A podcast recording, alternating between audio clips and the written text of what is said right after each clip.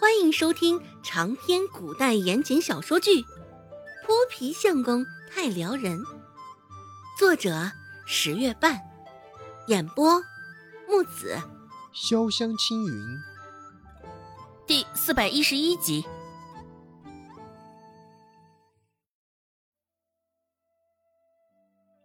周有巧恶狠狠的瞪了周芷一眼，一屁股直接就坐在了床上。而他的屁股旁边，就是周成的脑袋，就差了接近一拳头的距离。周有巧的屁股指不定就直接坐上了他的脸。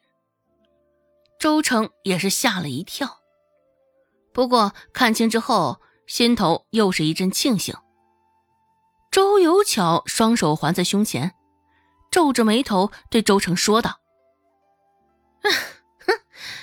你倒是还挺舒坦啊，顶着这样一张脸，怎么还能睡得着？心倒是挺大呀。周成被骂的脸上也是发青。周有巧说话的声音很大，原本还残存的睡意，现在也被他驱走了。他的来意大抵也是冲着周成与周芷的。见状，周兴便重新爬回了床上，出去待了没多久，身上。已经是冰冰凉凉的了，就算是躲在被窝里，现在周兴也是冻得直打哆嗦。挨了周有巧的骂，现在周兴也没有开口。而见他这般模样，周有巧嘴上这才放过了他，转而屁股从周成的脸庞挪开，挪到了周芷与周成的中间。原本周芷是平躺的动作，只是因为周有巧此番行为。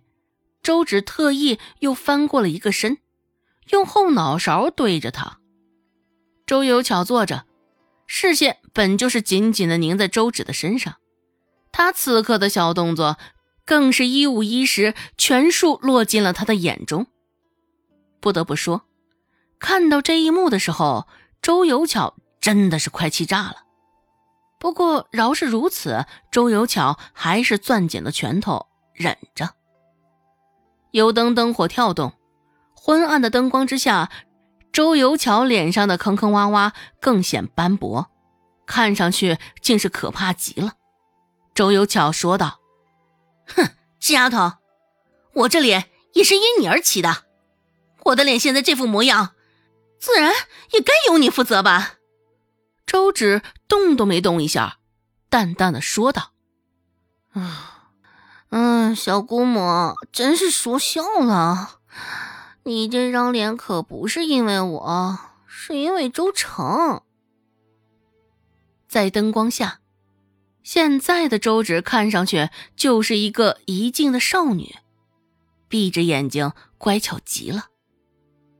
周有巧却是看不顺眼。哼，你是大夫。你自然晓得这应该怎么消去脸上的红肿吧？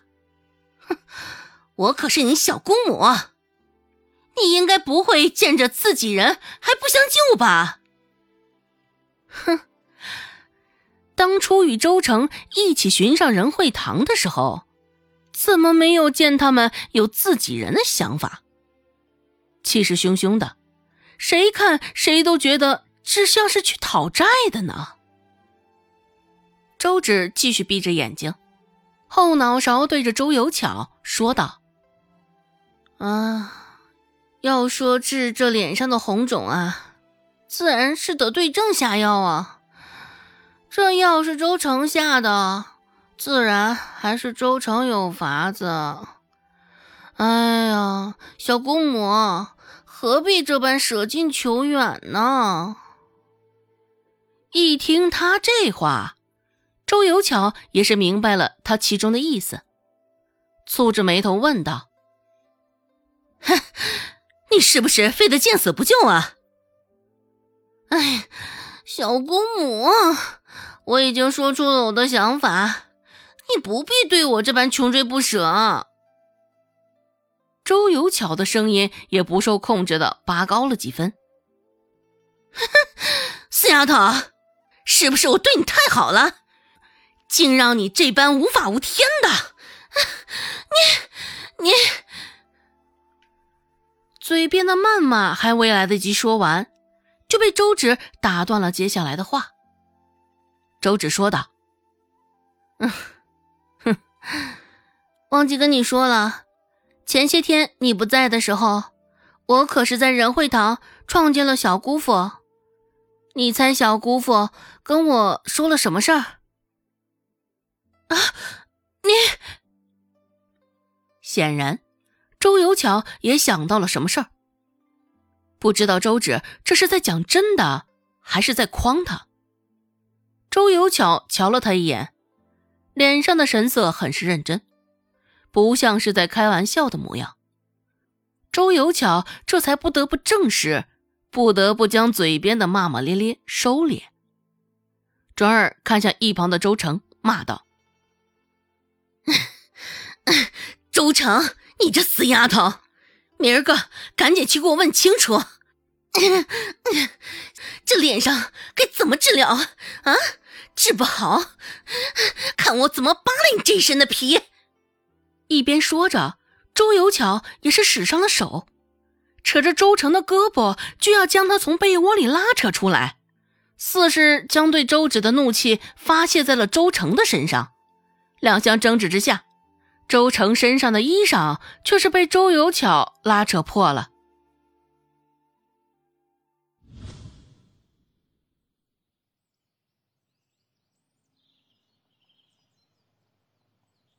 第二天，周有巧与宋子阳真的离开了周家。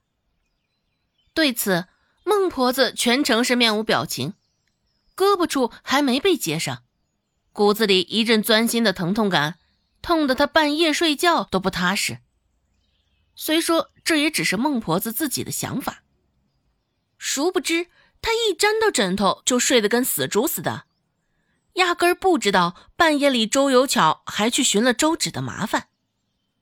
原本以为周有巧还要去仁惠堂闹上一番的，只是等了半晌都没有见到周有巧的身影，周芷也明白了。看来周有巧与宋云飞和离的事情，昨儿个还是成功威胁到了他，惹得周有巧现在是不敢轻举妄动。很快，周芷便被一阵对话吸引了注意力。